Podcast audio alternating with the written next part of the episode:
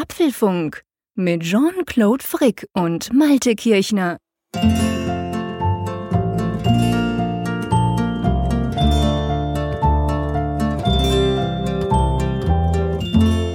Herzlich willkommen zum Apfelfunk Nummer 16. Herzlich willkommen von meiner Seite aus Bern und natürlich auch von der Nordsee. Guten Abend bzw. Hallo Malte. Hallo Jean-Claude. Ich weiß nicht, wie es bei dir ist. Bei uns ist es knackige 30 Grad schon den ganzen Tag. Ihr wisst ja vielleicht, mein Büro und mein kleines Studio sitzt unterm Dach von unserem Haus. Es ist also auch drin ungefähr 30 Grad. Darum habe ich alle Fenster aufgerissen, sitze extrem leicht bekleidet vor dem Mikrofon. Bin auch froh, machen wir keinen Videopodcast an dieser Stelle.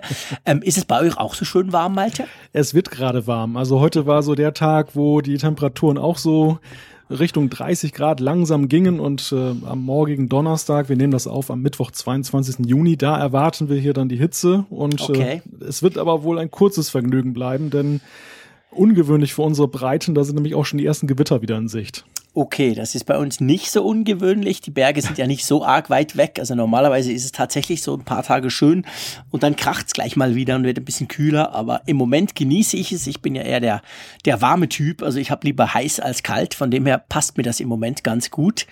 Ähm, aber nur falls ihr einen Vogel hört im Hintergrund zwitschern oder vielleicht mal ein Auto vorbeifahren, dann wisst ihr jetzt warum. Weil bei mir sind sämtliche Schotten offen sozusagen. Das ist nicht der Vogel, den wir haben. nee, das ist nicht der Vogel, den hört man nicht. Na gut, das stimmt nicht, den hört man auch. 70 oder 80 Minuten lang. aber nichtsdestotrotz, Vogel hin oder her, wir haben ganz tolle Themen, oder? Ja, die Nachlese sozusagen zur Weltentwicklerkonferenz von Apple. Ähm, letzte Woche haben wir das Grundsätzliche, möchte ich mal sagen, besprochen, aber es ist ja, es hat ja viel mehr gegeben und ähm, darüber wollen wir sprechen. Unter anderem, Apple hat ein neues Dateisystem in Aussicht gestellt. Genau, das ist wirklich etwas ganz, ganz Spannendes, was völlig unterging eigentlich an der, an der Keynote selber. Und dann haben wir ja beide iOS 10, Mac OS Sierra und vor allem Watch OS 3 ja uns schon gleich installiert. Da werden wir noch ein bisschen Feedback geben, jetzt nach quasi zehn Tagen im Einsatz sozusagen. Und dann hast du mit Swift Playgrounds gespielt. Ich habe mit Swift Playgrounds gespielt. Ich konnte es gar nicht abwarten. Und äh, ja, ich will nicht zu viel verraten. Ich spreche nachher mal darüber, okay. wie es mir gefallen hat. Sehr cool. Dann werden wir noch was über ähm, die, das, das Löschen der System-Apps berichten. Da gibt es nämlich auch eine Neuerung, beziehungsweise etwas, was gar nicht so neu ist. Mehr sei auch nicht verraten. Und dann gibt es ja noch das neue Datenschutzmodell. Auch da werden wir uns mal kurz unterhalten. Ja, wie funktioniert denn das? Was ist denn das eigentlich? Und dann haben wir etwas, was letztes Mal keinen Platz mehr hatte im Apfelfunk, gell? genau, Feedback, Feedback, Feedback. Also seitenweise. Seitenweise, ja. Okay, cool. Ja, lass uns doch einfach einsteigen. Ich schlage vor, wir legen gleich mit dem Dateisystem los. Das mag ja relativ unspektakulär tönen, sehr geekig, so, ja, Dateisystem hat man ja nur, also ich, nur an der Oberfläche zu tun, der Rest macht das ja im Hintergrund. Aber erzähl mal, was hat Apple da ausgeklügelt? Ja, wir haben ja 15 Jahre lang das HFS Plus Dateisystem genießen können. Und äh, gerade in der Geek-Welt war der Ruf nach einem neuen Dateisystem immer schon laut in den letzten Jahren. Es hat sich ja auch, ich meine, 15 Jahre ist ja für Technik eine gewaltige Zeitspanne. Ja, und ähm, zum Beispiel gibt es eben Flash-Speicher, die, die Anforderungen an, an Verschlüsselung sind gewachsen und all dies, äh, all diesen Sachen trägt das neue Apple File-System dann halt Rechnung, das so hieß es dann ja auf allen Plattformen da sein soll und nach und nach wohl eingeführt wird. Und ja, ein großer Punkt ist eben, dass dann eine starke Verschlüsselung da ist und denke mal, da hat Apple sicherlich auch ein großes Interesse nach dieser Geschichte mit dem iPhone und dem FBI, dass äh, man da vielleicht auch noch ein bisschen was verbessert hat. Lass mich nochmal nachhaken, genau bei dem Punkt. Das heißt, dieses neue Dateisystem, welches ja wahrscheinlich mit macOS Sierra dann Einzug halten könnte, das ist schon mal grundverschlüsselt per se. Also das kann man nicht irgendwie deaktivieren. Man konnte ja bei HFS 1 konnte man ja auch sagen, äh, HFS Plus, ich will verschlüsseln oder eben nicht, sondern das neue wäre quasi out of the box so, richtig? Es hat den Eindruck. Also äh, vieles ist noch so offen, dass ja, es ist schwer zu sagen, wie genau es dann aussehen wird, aber das scheint wohl ein Punkt zu sein, dass Apple einfach grundsätzlich sagt, äh, Sicherheit, äh, Safety first, so wie zum Beispiel die Codeingabe ja beim iPhone dann eben auch irgendwann als Standard dann implementiert wurde.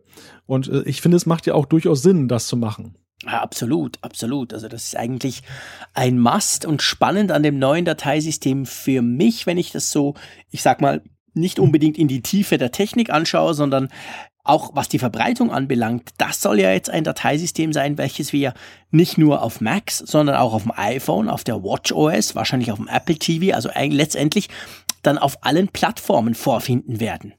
Oder? Ja, die Frage ist natürlich, inwieweit wir es denn tatsächlich spüren werden. Also ja.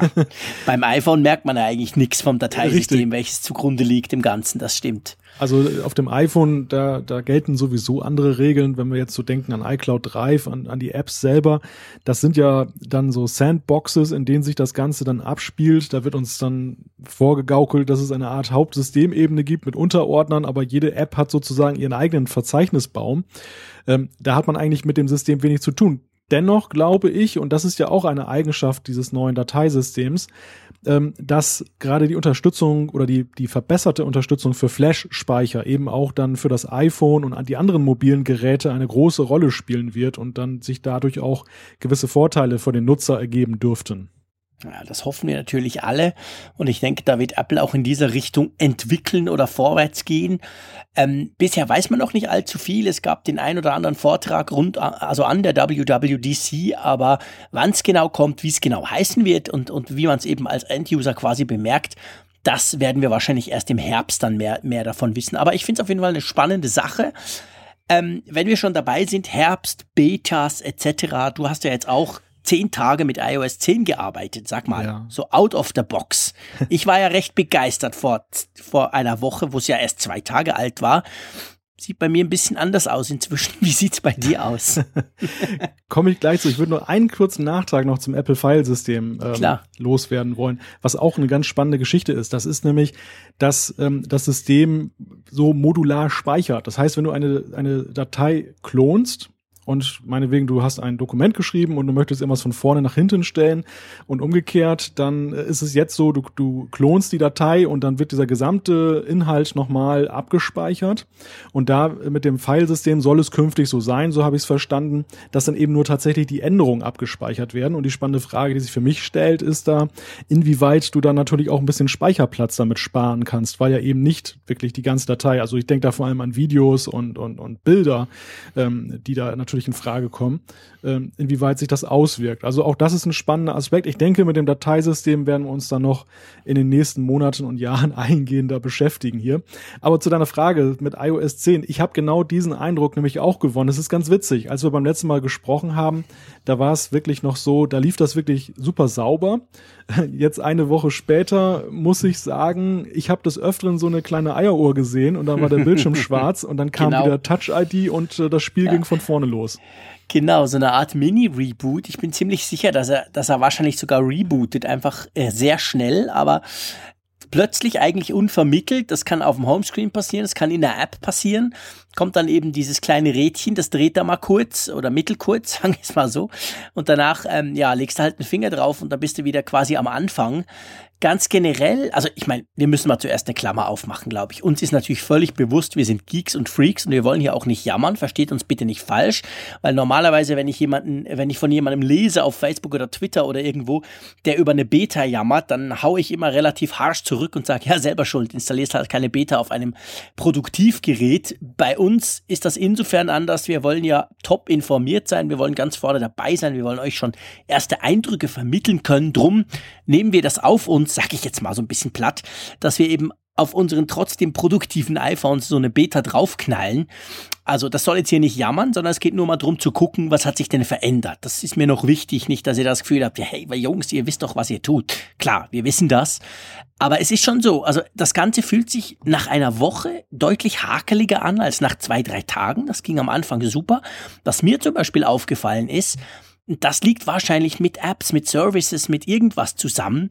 Bei mir dreht eigentlich mehr oder weniger konstant in der Menüleiste oben dieser kleine Ring, der dreht, wenn man normalerweise was lädt.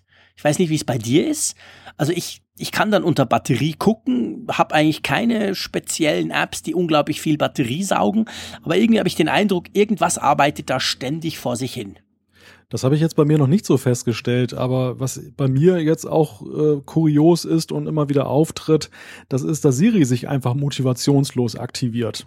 Also ich fahre durch die Gegend und plötzlich. Äh, Wenn das jetzt bei mir wäre, nachdem ich mir versuche, das beizubringen, würde ich es ja noch verstehen. das ist ganz witzig. Auch, auch im ersten Moment habe ich gedacht, na nu, manchmal höre ich mir ja auch Podcasts an, wenn ich dann mit dem Auto durch die Gegend fahre. Vielleicht hat da gerade einer Hey Siri gesagt. Mhm. Da kommen wir später auch nochmal drauf genau. zu sprechen. Ähm, aber ähm, in dem Falle war es wirklich so, das springt dann ganz unmotiviert an, ohne dass irgendeiner irgendetwas gesagt hat. Und äh, das häufig. Ich meine, du hast völlig recht. Wir haben ja letzte Woche davor gewarnt, Leute, ähm, liebe Hörer, installiert euch nicht die Beta auf euren Produktivgeräten, wenn sie euch lieb sind. Ähm, das, äh, der, der Hinweis hat sich hiermit bestätigt. Es ist jetzt zwar nicht so fatal, aber auf der anderen Seite ist es eben so, wenn man darauf angewiesen ist, und ich hatte so ein paar Situationen, da wollte ich dann auch für, für den Job dann ein Foto machen und dann äh, kam plötzlich die Eieruhr und das Ding schmierte ab. Also es ist schon mit äh, Wenn und Aber verbunden, sich eine Beta zu installieren und ähm, Klar. es hat sich auch herausgestellt, die Warnungen sind berechtigt. Ja, ja natürlich. Also absolut. Ich meine, das, das, das hätte mich auch ganz stark gewundert, wenn das jetzt so super smooth weitergegangen wäre, wie das in den ersten paar Tagen der Fall war. Ich, mir ist nicht ganz klar, was der Unterschied ist zwischen ein paar Tagen und jetzt zehn Tagen, weil ich habe mein iPhone dazwischen einige Male komplett neu gestartet, also so quasi Reboot tut immer gut. Aber anyway, man arbeitet halt, man generiert Daten etc. Also das ist schon da merkt man schon, da ist noch einiges am Tun. Aber ich rechne damit, dass in der Woche oder in, in fünf, sechs Tagen, wahrscheinlich am Montag, so im Zwei-Wochen-Rhythmus, das hat Apple oft so gemacht, kommt dann eine nächste Beta, da kann man dann sehen, da geht dann anderes nicht. Aber das ist ja ganz normal. Also letztendlich ähm, ist mir auch aufgefallen, dass der Akkuverbrauch doch leicht erhöht ist bei meinem iPhone. Ich habe am Anfang noch gesagt, hey cool, nach zwei Tagen ist genau gleich wie vorher. Ich würde das jetzt revidieren. Es ist nicht extrem schlimm, aber es ist ein bisschen höher. Und ich wage mal den Sprung zu WatchOS, weil wir gerade vom Akku reden. Da bin ich zwar vom WatchOS selber super, super überzeugt, läuft bei mir auch extrem stabil, aber, jetzt kommt das, das Aber nach zehn Tagen, das Ding braucht mächtig viel mehr Batterie als vorher. Ist das bei dir auch so? Nein, lustigerweise gar Ach, nicht. Ach komm, echt? Das ist jetzt witzig. ich, ich gucke gerade hier drauf. Ich habe ja auch die Beta äh, 1 von WatchOS 3 installiert und da wird mir jetzt 47 Prozent angezeigt und das nach einem durchschnittlichen Spannend. Arbeitstag. Ja, so war es vorher mit, bei mir auch. Ja, mit, ja, genau. Also genau. Ich, vielleicht war es auch mal ein paar Prozent mehr. Ich habe jetzt ja, das, klar. hab da Plus, jetzt minus. drüber geführt. Aber es war immer schon so, dass man sagen konnte, halb voll war sie ungefähr. Und das hat sich eigentlich bewahrt. Und ich bin da ganz überrascht drüber, weil ich habe auch gerade bei WatchOS eben die Befürchtung äh, gehabt, dass das eben dann auf, sich auf den Akku stark auswirken könnte. Tut es okay. gar nicht. Also Freund, jetzt machen wir eine Art Live-Debugging. Das finde ich jetzt klasse, dass das bei dir nicht so ist. Ich habe nämlich eine Vermutung, woran es liegen könnte. Also bei mir ist es vielleicht kurz gesagt, bei mir ist es so, äh, ich stehe so um halb sieben auf, ich ziehe dann die Uhr, also ich nehme die dann weg vom Dock, hab die an und am Mittag ist es bei 50 und so um drei ist es leer. Also wirklich relativ krass im Vergleich zu vorher. Also ich lade es dann auch mal einfach unterwegs oder, oder quasi, wenn ich irgendwo in der Nähe, es, es geht ja relativ schnell bei der Apple Watch, aber das kenne ich sonst gar nicht. Jetzt, wie ist es bei dir?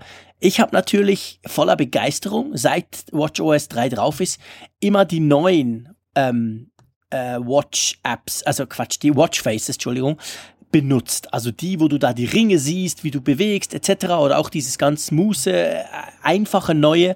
Wie ist es bei dir? Hast du die gleichen Watchfaces wie vorher? Nein, genauso habe ich Scheiße. das. Wie, wie oh, ich hab's wieder gesagt. Gemacht. Mist, ich hatte jetzt gehofft, es, es, es liege vielleicht da ja. dran. Nein, nein, die, die haben mich auch gerade gereizt. Ja klar, die sind cool, ich mein, logisch. Und ich, ich wechsle auch hin und wieder mal zwischen den verschiedenen. Ja, es gibt ja das auch. eine, wo du diese analoge Uhr hast, wo da im Hintergrund genau. die Ringe sind und dann gibt es ja die, ähm, wo du dann die Zahlen hast, die großen. Genau, und genau. Ähm, da habe ich bei dir auch gesehen, diese dieses Watchface, äh, wo eine große Stundenzahl ist und dann genau. nur so die Zeiger simuliert genau, werden. Genau, genau. Das ist das, was ich jetzt meistens drauf habe. Wobei, erzähl mal, was du da noch erlebt hast. Ich habe das bei hm. Facebook gesehen. Also das war ja auch ein kurioses Phänomen. Ja, das ist ein cool, das ist ein Bug. Also das ist ein echt cooler Bug. Und zwar kommt es auch aufs Watchface an. Bei diesem, wo du ja die große Zahl siehst, da ist es quasi reproduzierbar. Ich habe sogar ein Filmchen gemacht. Jetzt, äh, du, du nimmst die Uhr, du, du ziehst sie zum Beispiel aus, guckst drauf und dann steht irgendwie 20.35 Uhr oder so. Und dann legst du sie aufs Dock, so, ich habe so dieses Apple Dock, äh, wo man sie ja quasi querlegen kann und dann ist sie ja nach, die, die Nachtuhr, also der Nachtuhr-Modus, den nutze ich sehr gern, weil da reicht es ja so ganz, ganz, ganz klein wenig dran zu rütteln und dann zeigt sie die Uhrzeit in der Nacht an. Finde ich cool. Und wenn du sie dann drauflegst auf Stock, dann wird sie ja geladen und schaltet, weil sie merkt, okay, ich bin im Quermodus quasi, schaltet ja diese Nachtuhr an. Und dann ungefähr, ich würde mal sagen, zweimal von dreimal, also zwei Drittel der Fälle, zeigt sie eine völlig andere Uhrzeit an. Da steht da irgendwie 6.17 Uhr oder so, aber es ist, 20, es ist 21.30 Uhr zum Beispiel. Das bleibt dann stehen, das geht dann auch wieder weg und wenn du dann nochmal draufklopfst im Allgemeinen, dann stimmt's dann wieder. Also beim nächsten Refresh ist es dann wieder okay. Aber das ist bei mir reproduzierbar der Fall. Also ich kann die wirklich dort, dort hinlegen und dann zeigt sie zuerst mal eine ganz andere Zeit an. Da war ich beim ersten Mal total verwirrt, weil es mir einmal in der Nacht passiert. Ich habe sie draufgelegt und dann habe ich nicht geguckt und habe es irgendwann gerüttelt, gucke drauf und da stand irgendwie 7.15 Uhr. Ich dachte so, meine Güte, kann ja gar nicht sein. Es ist, es, ich, ich bin doch erst gerade ins Bett, aber es passiert mir manchmal, weil ich so spät ins Bett gehe. Es war aber auch noch ganz dunkel draußen, also merkwürdig. Ich habe dann gemerkt, aha, okay, stimmt nicht, es ist erst 3 Uhr. Ähm, also ähm, komische Sache. Das hast du nicht? Habe ich ehrlich gesagt noch gar nicht ausprobiert, okay. weil diesen Quermodus, den, ja. den nutze ich eigentlich relativ ah, okay. selten. Ich brauche den sehr oft und da ja. ist es mir aufgefallen und ich habe da ein bisschen geguckt, es sind tatsächlich ganz viele, die das schreiben, also es scheint ein Bug zu sein. Ähm, ist ja auch kein Problem. Also nochmal, also wie gesagt, es ist uns klar, es ist eine Beta, da darf es auch Bug, Bugs drin haben, kein genau. Thema. Wir, wir sprechen gerade viel über Bugs, reden wir vielleicht auch nochmal kurz über so Dinge, die uns äh, aufgefallen sind, die ja vielleicht jetzt nicht in der Keynote Eingang gefunden haben, aber die eben auch positiv hervorstechen. Eines, was ich dann nennen möchte, ist dann zum Beispiel diese Abspielkontrollen, die du im Lockscreen hast bei iOS ähm, die sind wesentlich größer geworden. Ja, also die, die hat man, ja, die, also gerade während der Autofahrt oder wenn du sonst wie unterwegs bist, vorher war das manchmal sehr filigran, dann eben den ja. Play-Button zu treffen. Ja. Der ist jetzt riesengroß, also das, das ist echt viel, eine gute viel, Sache. Viel besser, definitiv, ja. Das macht wirklich, macht viel mehr Sinn und eben man, man trifft halt auch wieder. Das ist das Coole. Ja. Es ist viel einfacher zu treffen. Generell, also bei iOS 10 muss ich sagen, diese, du hast ja letztes Mal gesprochen von diesem großen Design, diesem leicht aufgeblasenen Design, wie du es genannt hast. Ich, ich habe das extrem schätzen gelernt. Ich finde das eine ganz, ganz tolle Sache. Ich, ich mag das richtig, dass das jetzt eben halt so groß ist.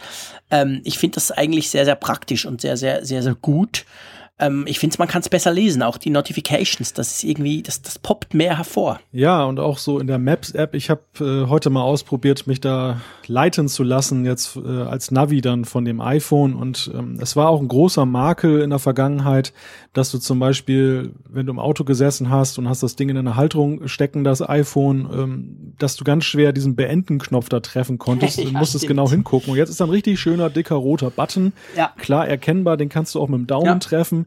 Und ich habe nur so gedacht, ähm, wir haben ja letzte Woche über die, die großen Features gesprochen, die großen Veränderungen, die es natürlich immer braucht, damit die Leute merken, aha, das ist neues iOS. Aber was sich eigentlich signifikant geändert hat, und ich glaube, das werden die meisten Nutzer mehr schätzen lernen als das, als die großen Sachen, das ist, das sind eigentlich diese vielen Kleinigkeiten, die, die man ja. vielleicht auch gar nicht so auf der Pfanne hatte, dass die eigentlich ein Problem darstellen, wo man sich aber dann hin und wieder mal so ein bisschen geärgert hat, nach dem Motto, oh, schon wieder daneben gegriffen. Genau. Ähm, da hat Apple wirklich nachgebessert, da haben sie wirklich dann mal geguckt, geguckt, wie ist es denn nutzbar? Und ähm, ich finde, das, das sind schon irgendwo so Verbesserungen, die kannst du gar nicht so, so greifen. Also da, mhm. da kannst du jetzt gar nicht, wir könnten eine lange Liste von 40 Punkten vorlesen und jeder für sich genommen ist klitzeklein. Aber ja. im Gesamterlebnis ist es einfach so, es macht mehr Freude, mit dem iPhone unterwegs zu sein. Ja, das ist genau der Punkt. Es macht wirklich ganz groß Freude. Ich habe ja letztes Mal schon über diese Möglichkeit der schnellen Kamerastarts mit einem Right Swipe direkt aus dem, aus dem Lockscreen rausgesprochen. Nutze ich immer noch sehr viel, funktioniert auch eigentlich problemlos. Ähm, und auch beim WatchOS muss ich wirklich sagen, du hast ja letztes Mal angesprochen, dass das ja eine, eine sehr tiefgehende, blub, Entschuldigung, eine sehr tiefgehende ähm, Design- und vor allem Workflow-Änderung ist. Es sind ja einige Sachen rausgeflogen, einiges funktioniert jetzt anders. Zum Beispiel habe ich, ich meine, den, den Knopf rechts unter der, der, der Krone, da, da gibt es ja einen Knopf bei der I, Apple Watch, den habe ich seit ich die habe, ein Jahr lang, glaube ich, kein einziges Mal gebraucht. Inzwischen habe ich gemerkt, jetzt mit WatchOS 3 ist das ja so eine Art Task-Switcher, wo du ganz schnell eine Liste der, der, der Apps, die du zuletzt benutzt hast, aufrufen kannst. Sehr, sehr praktisch finde ich das. Also, obwohl ich nicht extrem viele Apps brauche, aber trotzdem sehr, sehr praktisch. Es sind so die kleinen Dinge und bei der WatchOS sind es auch die, die Veränderungen, wie du sie bedienst. Da merkt man deutlich, Apple hat einiges über Bord geworfen, was einfach nie gebraucht wurde oder einfach keinen Sinn gemacht hat. Siehst du das auch so? Ja, ich sehe das auch so und ähm, ich habe vor allem festgestellt, dass ich diese Sachen, die weg sind, gar nicht vermisse. Nein, ich auch nicht. Also ich habe hab weder dieses Kontakterad da genutzt. Ich fand Niemals. Das, dieses Kontakterad fand ich ja wenigstens so optisch und von der Idee her irgendwie noch ansprechend, aus, aber ich, ich habe es wirklich nie genutzt. Ich rufe ja von der Apple Watch niemanden an und das ja. war einfach irgendwie das hat keinen Sinn gemacht, genau, habe ich auch nie, nie gebraucht. Also das, das ist wirklich entbehrlich und diese Glances, die ja da verschwunden sind, also die einzige, die das vermisst, ist meine Tochter, die spielt dann nämlich gerne mal mit rum dann an meiner Uhr. ja, okay. Und, und geht da so die Glances durch und das ist dann auch schadlos. Gut, aber jetzt ähm, kann sie die Watchfaces wechseln dafür per Swipe, ja, ja, das geht ja auch. Vor allem meine Notifications dann alle löschen. genau. das ist dann auch sehr, sehr unpraktisch. das ist eher uncool, da hast du recht. Nein, Spaß beiseite, aber äh, das, das Bedienungskonzept der, der Apple Watch ist wirklich deutlich besser geworden durch Watch OS 3, das muss man wirklich sagen. Und ähm, dieses Dock, da muss ich sagen, muss ich mich erstmal noch dazu bringen, tatsächlich mehr mit Apps zu arbeiten. Also ich habe bei mir festgestellt, dass diese, diese Ladehemmung bei den Apps damals mhm. oder bislang, die hat mich wirklich davon abgebracht, Dritt-Apps auf der Apple Watch zu nutzen. Und ja. man muss da wirklich erstmal sich wieder anlernen, damit ja, anzufangen. So. Ja, da hast du recht, das ist tatsächlich so. Ähm, hast du gar keine drauf? Doch, doch. Also ich habe Bring ja zum Beispiel drauf. Ja. Ähm, was habe ich noch drauf? Muss ich gerade mal gucken. Ich glaube, Google Maps habe ich doch noch mit drauf. So ein paar Apps halt mhm. mit installiert, die äh, ja sowieso ja. dann auf dem iPhone sind. Also Flight Radar habe ich hier auch noch mit drauf, nutze ich aber glaube ich okay. gar nicht. Ähm, Overcast, Slack und so weiter. Mhm. Tweetbot. Okay. Gut, aber wie gesagt, also ich bin, bin da eigentlich nicht so nicht. der, der große Nutzer. Ja. Und ähm, eigentlich möchte ich da so ein bisschen dran arbeiten, die jetzt nochmal neu zu entdecken. Interessant Klar. ist ja übrigens, hast du diese Erklärung von Apple mitgekriegt, wie sie das gemacht haben mit den Apps, dass die jetzt schneller laufen? Nee, habe ich nicht mitgekriegt. Schieß los. das war ganz witzig. Der Phil Schiller, der Marketingchef von Apple und der Craig Federighi, der Softwarechef, die waren ja bei John Gruber zu Gast mhm. in der Talkshow. Der hat auf der Weltentwicklerkonferenz so am Rande da ähm, da eine Live-Show gemacht. Da gibt es auch ein Video, ein, ein Video von.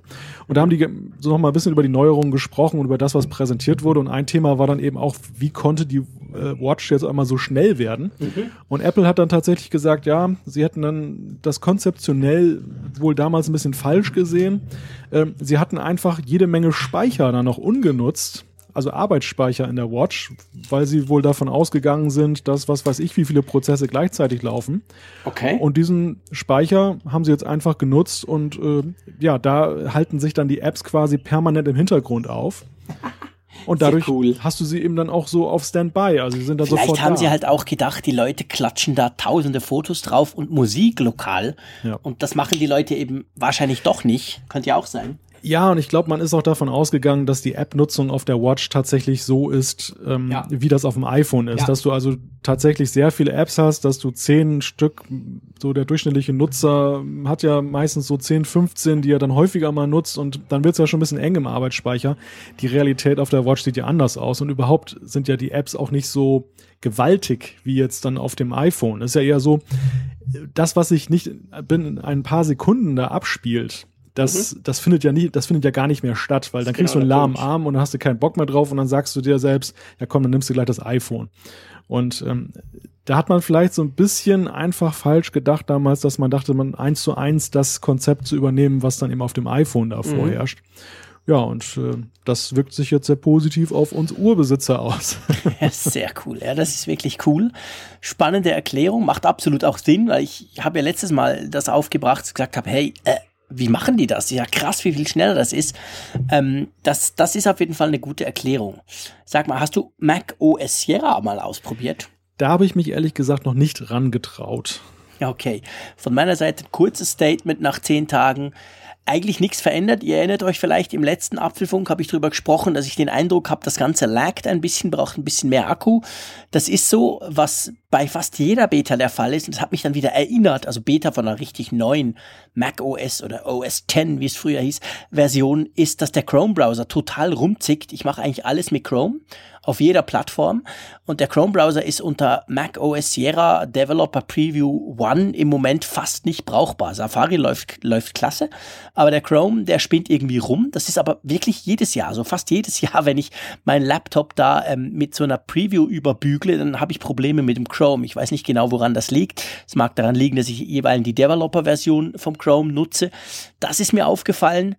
Aber sonst grundsätzlich läuft es eigentlich stabil. Das Ding stürzt überhaupt nicht ab. Es braucht einfach ein bisschen mehr Akku und ja, Siri habe ich noch nicht wirklich benutzt.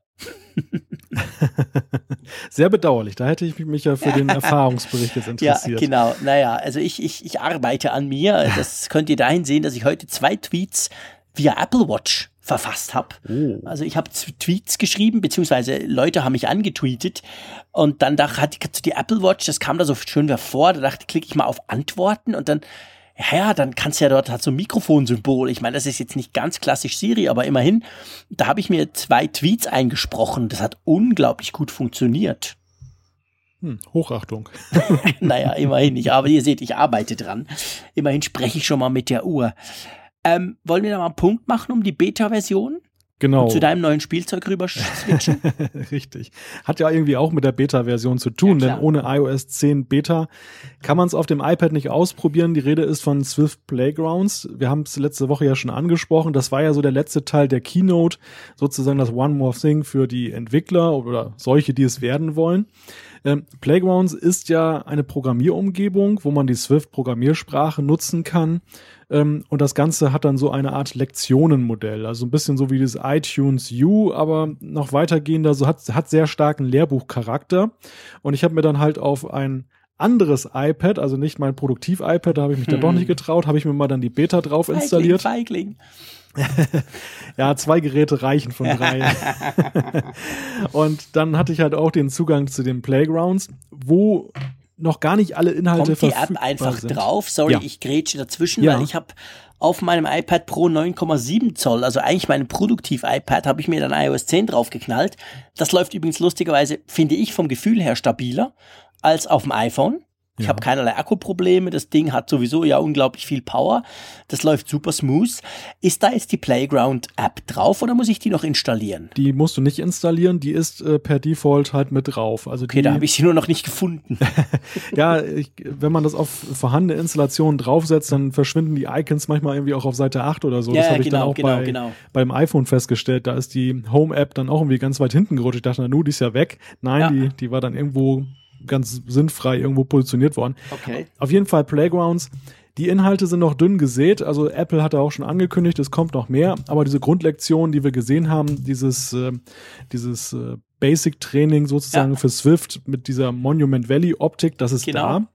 Okay. Und ähm, einerseits ist es so, ich habe darüber gestaunt, wie weitreichend das ist. Also das geht wirklich da über unzählige, mehrere Dutzend Kapitel. Ähm, du mhm. lernst mhm. da wirklich dann sehr intensiv die Sprache. Es ist sehr kindgerecht. Okay. Mal mit Ausnahme der Tatsache, dass es momentan nur in Englisch ist. Also, aber okay. wenn es irgendwann mal deutschsprachig kommt und ähm, ich denke mal, das wird ja früher oder später dann auch da sein, dann ist es wirklich so eine wunderschöne Gelegenheit, um einfach Kindern spielerisch da mal so dieses iPad an die Hand zu geben und probier doch mal aus. Und es geht halt in den ersten Lektionen auch sehr simpel darum, dass man eben dann guckt, ähm, da ist so ein Männchen und das muss irgendwie ans Ziel gebracht werden und mhm. dann lernt man da Schleifen zu programmieren. Okay. Man, man lernt Fun dieses Funktionenmodell, dass man also Routinen kombiniert und dann ja. ähm, jetzt nicht diesen Spaghetti-Code produziert. Mhm. Und äh, das macht irgendwie einen Heidenspaß, habe ich festgestellt für mich, obwohl das mir jetzt nicht fremd war, aber einfach dieses Modell, das, das so umzusetzen. Und es wird nach hinten raus auch anspruchsvoller. Und das geht okay. bis dahin. Es gibt auch schon so ein paar erweiterte Lektionen. Da will Apple wohl auch mal so zeigen, dass es nicht nur ein Kinderspielzeug ist. Da ist zum Beispiel so eine schon vorprogrammierte Musik-App. Da kannst du dann mit dem Finger dann so per Touchbedienung dann so Geräusche erzeugen und so. Und du kannst dann halt gucken, äh, indem du in diese Funktion eingreifst, die Parameter änderst, dass du dann da so eigene Sachen ausprobierst und einfach mal siehst, welche Effekte das hat und ähm, das auch dann beliebig weiterentwickeln kannst. Also cool. Das geht dann auch schon so weit, dass wirklich ein Erwachsener sich damit gut beschäftigen kann. Ich finde das wirklich eine ganz großartige Geschichte, was Apple da auf die Beine gestellt hat. Mhm. Also wenn man bedenkt, dass sie das kostenlos bereitstellen, da so Fachbuchverlage, äh, die nehmen da ordentlich Geld für, äh, für diese Leistung und, und Apple macht das mal eben so. Natürlich nicht ohne Hintergedanken. Klar. Ist aber spannend, finde ich, finde ich ganz, also du hast mich überzeugt, ich werde das mal ausprobieren, weil ich ja schon immer mal wieder überlege, ja, vielleicht sollte ich doch mal so ein bisschen programmieren lernen oder sagen wir mal über PHP raus, welches man im Web ja ab und zu braucht. Ähm, ich werde mir das mal anschauen. Kann ich also wirklich nur empfehlen. Und es ist natürlich auch, der steckt natürlich so ein bisschen dahinter, Apple will Swift populärer machen. Ja, logisch, und, ähm, klar. Da, da bin ich natürlich auch so ein bisschen mit angesprochen. Ich bin ja auch noch so ein Verfechter von Objective-C und, und tu mich schwer damit zu sagen. Echt? Du magst es gerne kompliziert. du, es ist so, am Anfang ist es wirklich kompliziert, aber wenn du einmal drin steckst, dann, mhm. dann ist es halt dein, dein Zuhause sozusagen. Klar. Klar. Und ähm, man, man tut sich schwer damit, dann komischerweise plötzlich zu sagen. Logisch, wenn man sich gewöhnt ist und es ja letztendlich funktioniert, dann äh, so, so ein Wechsel ist immer schwierig, logisch du musst schon kräftig umdenken. Das ist wirklich ja. so, als wenn du jetzt von der deutschen Sprache auf Englisch plötzlich um übergehen sollst und, und es gibt dann nicht mehr tausend Fälle und alles Mögliche. Mhm. Ähm, alles ist einfach. Äh, es gibt auch kein Du und kein Sie mehr. Da, so in etwa muss man sich das vorstellen. Also man okay. muss bei Swift wirklich ähm, vieles ablegen, was man bei Objective-C sich mühevoll beigebracht hat. Ja. Und äh, ich glaube, das, das scheut der ein oder andere Entwickler. Klar, natürlich. Das ist ja auch verständlich. Aber eine coole Sache. Also ich denke, das werde ich effektiv mal ausprobieren. Next.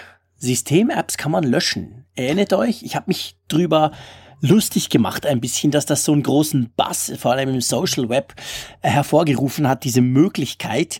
Und jetzt stellt sich ein paar Tage später raus, so ganz löschen kann man sie nicht, oder Malte? sie werden nur versteckt.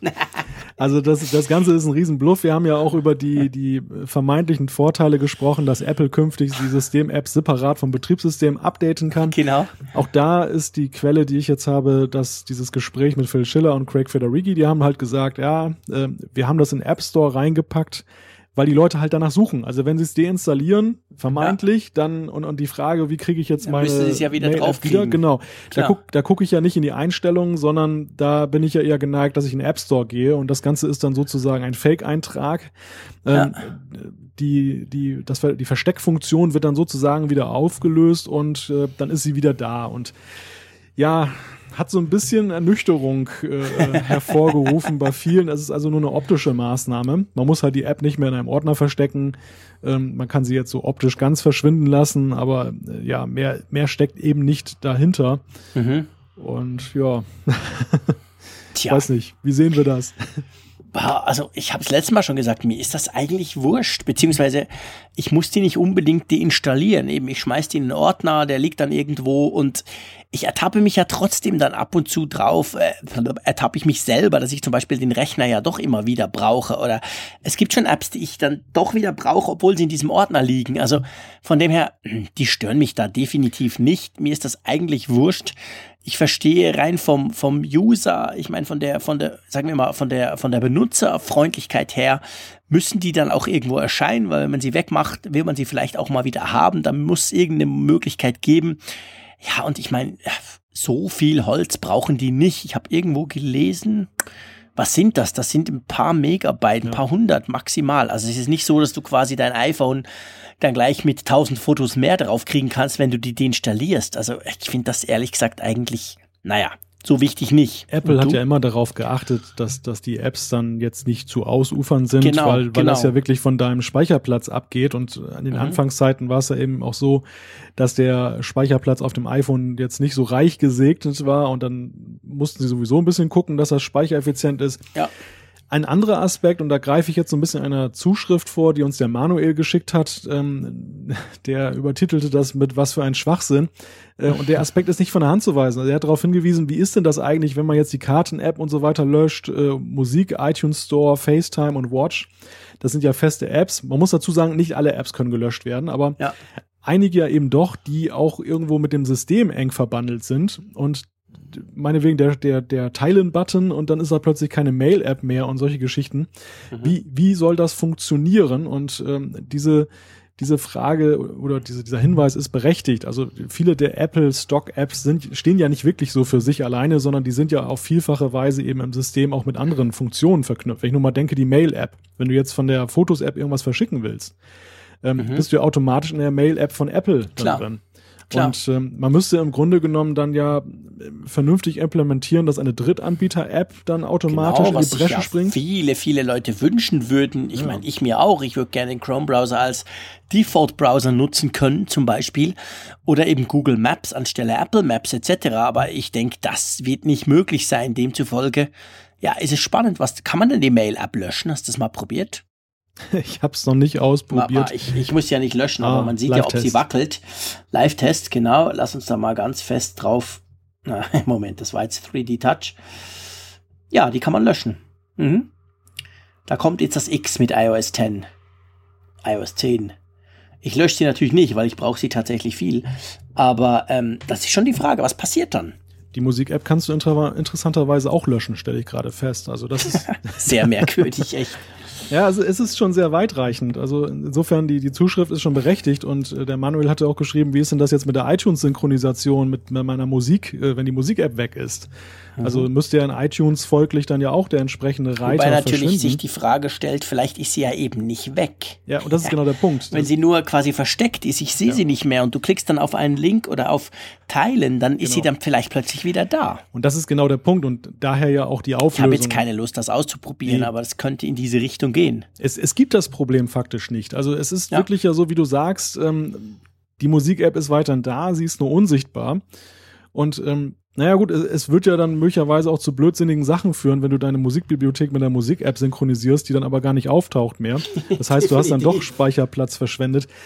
Da ist mir noch nicht so ganz klar, gut, das ist vielleicht über iTunes dann gesteuert, vielleicht erkennt iTunes, dass die Musik-App jetzt dann da versteckt ist und sagt von wegen, äh, ich synchronisiere gar keine Musik.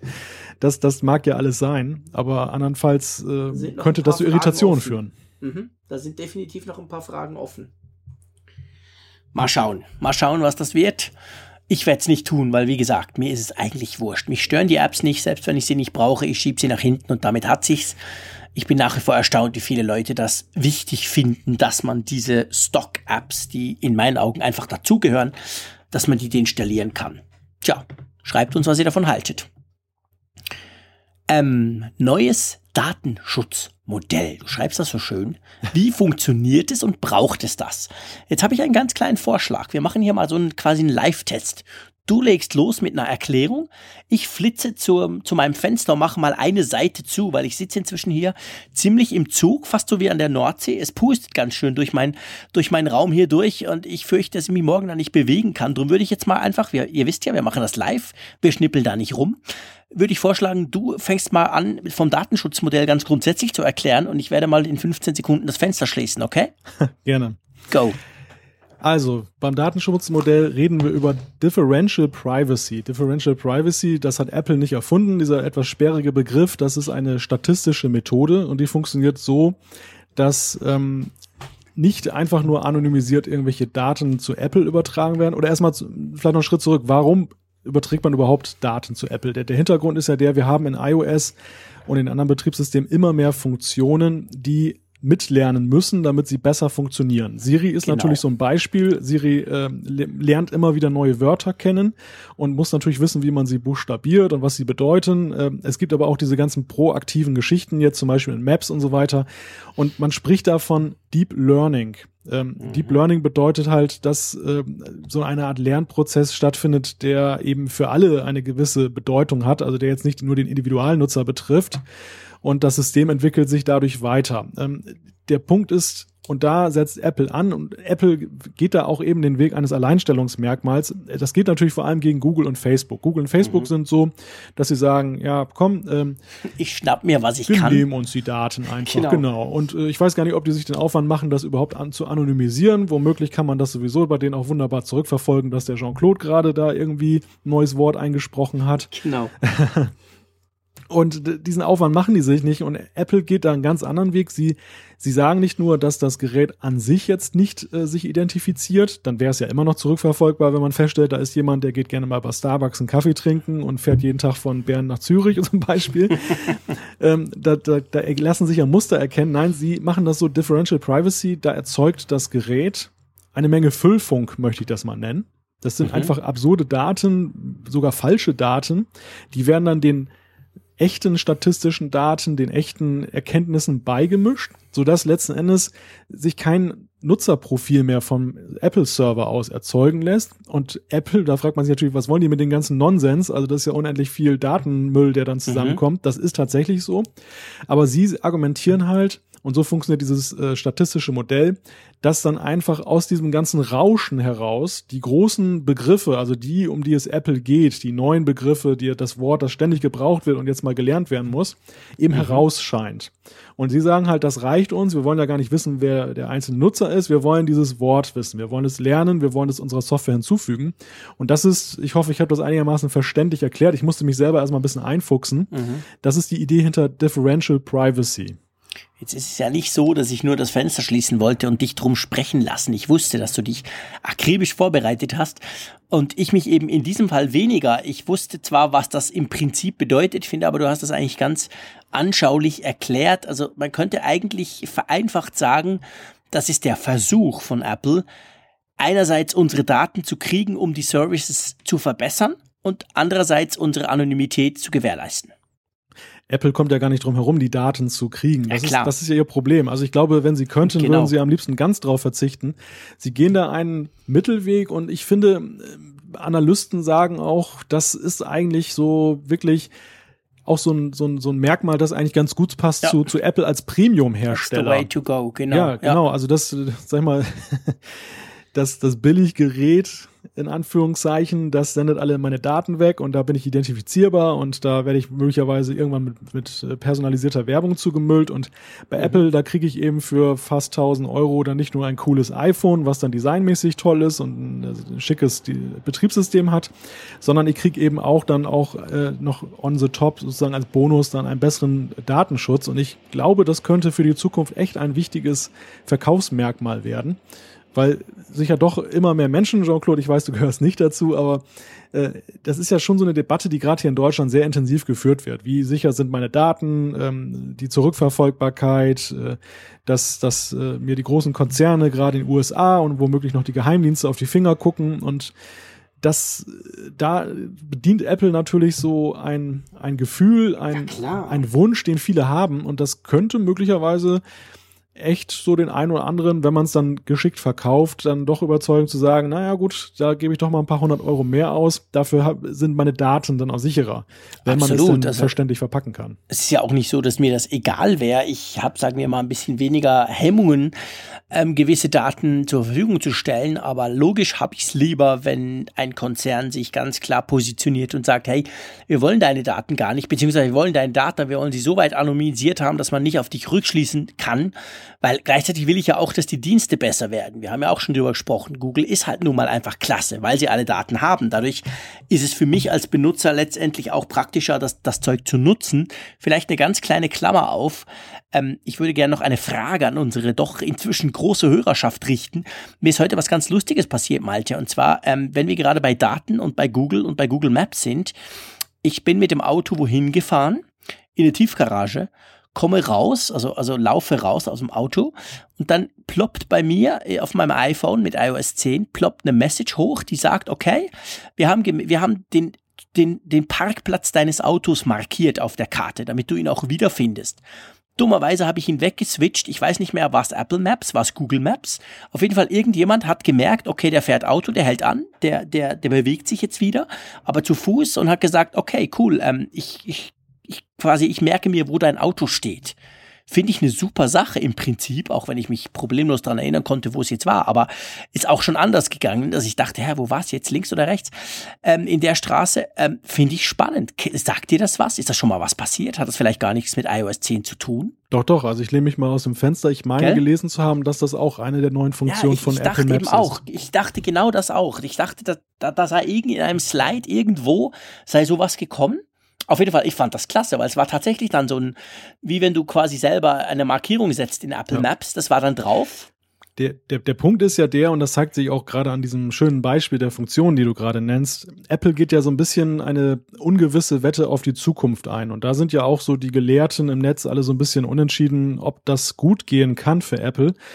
Ähm, dieses Datenschutzmodell, was wir besprochen haben, das fördert ja eigentlich nur die großen Sachen zutage. Und die, die mhm. Frage, die sich stellt, ist, ob die auch die kleinen Daten, die man lernen kann, ob die nicht auch eine große Bedeutung haben. Mhm. Und äh, die gehen natürlich bei dieser Differential Privacy dann unter, weil sie halt im Grundrauschen ja irgendwo verschwinden werden. Das ist so das Problem. Apple hingegen sagt, ähm, man muss eigentlich gar nicht alles auf die Server schicken, man muss nicht jede Kleinigkeit irgendwie analysieren, sondern wir versuchen so viel wie möglich eben auch vom Gerät letzten genau. Endes zu analysieren. Das Gerät soll selbstständig agieren. Das ist ja auch so ein bisschen diese Quintessenz. Letzte Woche hatten wir über äh, Fotos gesprochen mit dieser mhm. Erkennung der Szenarien. Auch da geht der Apple den Weg, dass, dass dem Gerät vieles zu überlassen, nicht alles auf die Server zu schicken. Und dieses Parkplatz-Feature ist ja auch so ein Ding. Ich meine, du brauchst ja gar keinen Server, um festzustellen, dass du jetzt da dein Nein, Auto natürlich nicht. Das können ja die Sensoren problemlos rausfinden, dass ich vorher Auto fuhr, danach nicht mehr und jetzt wieder zu Fuß unterwegs bin. Das ist, das, das kann letztendlich jedes Smartphone. Wir haben so viele Sensoren drin drin. Also da geht's wirklich drum, das macht das Smartphone quasi direkt local, direkt auf dem Gerät. Und ich, ich fand das sehr spannend, weil, weil, also jetzt abgesehen davon, dass die Funktion ganz praktisch ist, aber dass das eben sowas, was von selber kommt. Das ist eben das Coole, was sonst bis jetzt nur Google gemacht hat. Du musst nicht suchen, du musst nicht sagen, hey, bitte markier mir dann den Parkplatz, weil ich weiß dann vielleicht am Abend nicht mehr, wo es war, sondern er macht das selber. Er schlägt das einfach vor. Er sagt, hey, ich habe markiert für dich, zack. Und dann kannst du es brauchen oder nicht. Also das, das ist sehr praktisch und ich denke, wenn sie in die Richtung konsequent weitergehen, dann wird es noch mal spannender, die, die Geräte, die iPhones zu nutzen. Das sind diese proaktiven Funktionen, die uns ja schon iOS 9 versprochen wurden und, und die da ja auch schon so ein bisschen Einzug gehalten haben, aber äh, man merkt halt, dass ja, Apple an diesem, so richtig, genau. richtig, genau, also an den Stellrädern wird jetzt immer mehr gezogen. Ja. Und ähm, ja, also ich glaube auch, dass da sind wunderbare Sachen dabei, die auch eben in diese Kategorie gehen, was wir vorhin hatten. Gar nicht mal so der, der, der große Wurf, dass du jetzt sagst, boah, das ist das super Feature. Ja. Einfach so kleine Annehmlichkeiten, wie zum Beispiel die Frage, wo man sich ja meistens immer erst hinterher fragt, hm, auf welcher Parkgarage habe ich denn jetzt eigentlich mein Auto ja, genau, abgestellt? Genau. Das, das ist ja so ein Ding, das vergisst du ja gemeinhin, gerade wenn du jetzt in Termineile bist, bist in der Großstadt, kennst dich nicht so aus. Das Letzte, was du machst, ist ja erstmal da jetzt eine, eine Karten-App mit einem PIN setzen. Ja, logisch, machst wenn dein, Richtig, und wenn dein iPhone das für dich übernimmt, also klasse, also super, genau. super Funktion. Warum nicht? Ganz genau, sehe ich genau gleich. So, ich würde sagen, ha, lasst uns zum Feedback kommen. Wir haben seitenweise Feedback immer noch. Ja, oh ja. Wir kriegen immer noch schön Neues von euch und natürlich haben wir auch noch einiges aufzuarbeiten von vorher. Ähm, ich würde sagen, wir legen gleich los, oder? Richtig, genau. Und wir haben in dieser Ausgabe so ein bisschen das Feedback von der WWDC vorgezogen, weil es natürlich einen sehr aktuellen Hintergrund hat. Und die erste Zuschrift, die haben wir über Twitter bekommen von KED. Der hat Jean-Claude darauf hingewiesen, dass äh, iMessage in der Schweiz bestimmt deshalb populärer ist, weil die iPhone-Dichte deutlich höher ist als in Deutschland. Jean-Claude sagte das ja auch im Zusammenhang mit Apple Pay. Und wir hatten uns ja letzte Woche so ein bisschen äh, darüber gewundert, dass ähm, ich dann doch eher WhatsApp als den Messenger ansehe, der mhm. gemeinhin verbreitet ist. Und Jean-Claude hat ja nun stark eine Lanze gebrochen für iMessage. ähm, ja. ja, ist sicher so. Also klar, es kommt eben immer aufs Ökosystem, auch aufs Ökosystem deiner Freunde äh, drauf an. Ich meine, man darf nicht, nicht vergessen, äh, iMessage, da tausche ich ja nicht, das ist ja nicht wie Twitter, wo ich irgendwie eine, eine riesige Audience ansprechen möchte, sondern das sind ja eigentlich letztendlich Freunde, Bekannte und Familie und da kommt halt drauf an, wer da dazugehört. Und drum, ähm, bei uns ist es tatsächlich so, dass alles auf iPhone ist. Und ich denke, in der Schweiz wahrscheinlich mit der hohen Dichte, da hat er natürlich völlig recht, da ist das, ist die Wahrscheinlichkeit, dass du jemanden antriffst mit iMessage wahrscheinlich deutlich größer als in anderen Ländern. Das ist schon so. Ja, und nationale Gewohnheiten spielen ja auch eine, häufig eine Rolle. Wenn wir mal daran denken, die SMS an sich, also der Vorläufer, ja, war ja auch so. Die Europäer, die waren ganz versessen auf SMS, haben schon mhm. Milliarden SMS äh, jedes Jahr verschickt oder pro, pro Woche oder pro Tag, während der Amerikaner dieses äh, Text-Messaging ja überhaupt nicht genutzt hat lange Zeit. Das hat ja erst sehr spät dort in diesem Maße Stimmt. Einzug gehalten. Und ähm, insofern äh, kann ich mir auch durchaus vorstellen, dass auch die Nutzung verschiedener Messenger-Dienste einfach so ein nationales Trendphänomen ist, dass einfach die Deutschen möglicherweise dann WhatsApp mehr Wert beimessen, als das zum Beispiel der Schweizer macht oder der Italiener. Gut möglich. Also das, das, könnte absolut sein, da hast du völlig recht, das ist, ist sehr gut möglich. Der Marc hat uns eine E-Mail geschrieben, und zwar hat er geschrieben, habe, heute habe ich eure Folge über die WWDC gehört und dabei eine lustige Erfahrung gemacht. Als JC über Siri sprach und dabei Hey Siri sagte, hat mein iPhone den Podcast unterbrochen und Siri gestartet. ich habe eine Weile gebraucht, um zu verstehen, was passiert ist, weil das iPhone-Display wild geleuchtet hat und mein Auto auf meine Spracheingabe gewartet hat. Die ganze Situation war sehr amüsant und ist mir bisher noch nie passiert. Also JC kann via Podcast mein Siri auslösen. Das finde ich echt hammermäßig. Ich ja, sag's nochmal. Hey Siri. Jetzt hast du reingequatscht. Jetzt geht's natürlich nicht. Finde ich super spannend, ehrlich gesagt. Ich kann es bestätigen. In meinem Auto ist es auch passiert. Also ich habe während der Fahrt zu einem Termin habe ich unseren Podcast nochmal angehört und dann hast du Hey Siri gesagt und dann ging plötzlich das Teil an und fragte sich, was ich wohl sagen möchte. Spricht ja eigentlich ein bisschen dagegen. Man muss ja Hey Siri am Anfang anlernen. Ja. Und Apple hat ja versichert, hey, das ist dann nur eure Stimme und so. Aber da konnte man schon relativ schnell lesen, dass das nicht so ist. Also ich würde sagen, das wäre jetzt noch der Beweis dafür, oder? Das hat, ist nicht so, dass es nur auf, auf den Besitzer hört. Ich kann da mal jetzt einen Versuch machen und sag einfach mal, hey Siri, wie wird das Wetter morgen? Genau, super Sache. Viel Spaß, liebe Hörer. Aber äh, es ist wirklich so, in amerikanischen Podcasts ist man auch schon dazu übergegangen, dieses böse S-Wort jetzt nicht mehr zu sagen. Und damit ist nicht das gemeint, was, was Jean-Claude immer gerne mal rausrutscht. Also immer gerne mal. Oder gelegentlich, ganz Genau, selten mal, ganz, ganz selten selten. mal.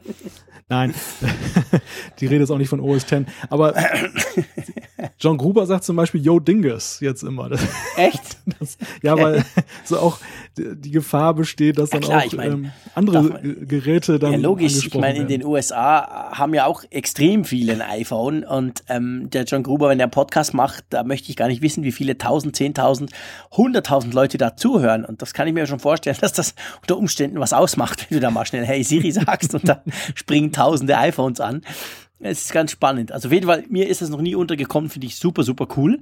Er schreibt dann auch noch über die eben iOS 10 Beta, die hat er sich auch installiert. Mutig, mutig, Mark.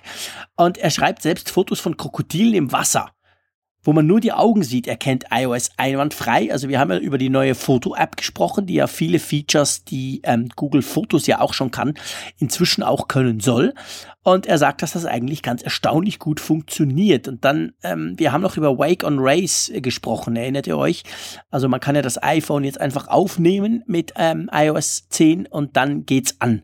Und du, Malte, hast ja gesagt, ja, aber ist ja auch schwierig, je nachdem, was da angezeigt wird und so, kann man das eventuell deaktivieren. Und der, und der Marc schreibt uns dann, ja, das kann man natürlich tun. In den Einstellungen Anzeige und Helligkeit kann man diese Funktion mit der Einstellung Ruhezustand durch Anheben beenden, kann man es ein- oder ausschalten. Das stimmt. Also wenn ihr das nicht möchtet, dass das jedes Mal da hoch blinkt, wenn ihr es in die Finger nehmt, dann kann man das dann mit iOS 10 abschalten. Ich habe übrigens diese Erinnerungen-Geschichte auch mal ausprobiert unter iOS 10 in der Fotos-App. Ja, und? Ist wirklich nett. Also Okay. wie, ver wie vermutet wird das, glaube ich, so ein Feature sein, was wir Tech-Geeks so ein bisschen unterschätzen, weil wir sagen, naja, Spielkram, was bringt mir das? Ist wirklich äh, niedlich anzusehen, wenn du deine Fotos, und da wird dir auch gleich angeboten, zum Beispiel die Fotos der letzten drei Monate, dann, du musst also gar nicht irgendwas zusammenstellen. Da Okay. gibt's dann schon so ein paar Vorschläge und dann dauert das so, ich sag mal, eine halbe Minute, Minute ungefähr, dann wird das zusammengestellt und dann geht das los mit lustiger, durchaus passender Musik und netten Überblendungen. Ist wirklich so ein nettes Feature, wenn man mal eben ein paar Bilder zeigen will und Cool. sich selber angucken will, auch vielleicht. Ne? Ja, klar.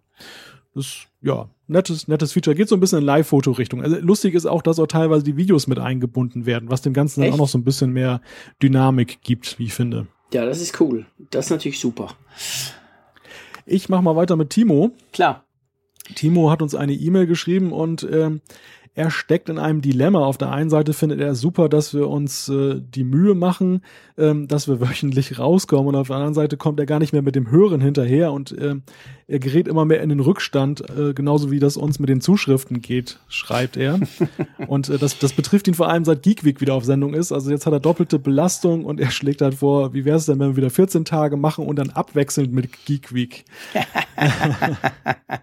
Timo, danke für deine E-Mail. Also grundsätzlich beim Geek Week versuchen wir den wöchentlichen Rhythmus, den wir uns ja letztendlich im Namen eigentlich auferlegt haben, jetzt wieder einzuhalten nach unserer längeren Pause. Von dem her versuchen wir tatsächlich da wieder wöchentlich irgendwie rauszukommen oder sagen wir mal maximal zehn täglich.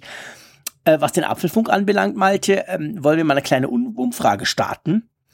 Sagt uns doch, wie ihr das so seht. Wollt ihr uns wöchentlich? Wollt ihr uns zweiwöchentlich? Ja, schreibt uns einfach mal, mal gucken. Im Moment sind wir natürlich, weil wir euch auch versprochen haben, Zuschriften sind wichtig, sind wichtig für uns, auch wichtig für euch, dass ihr wisst, hey, da sprechen die ab und zu mal drüber.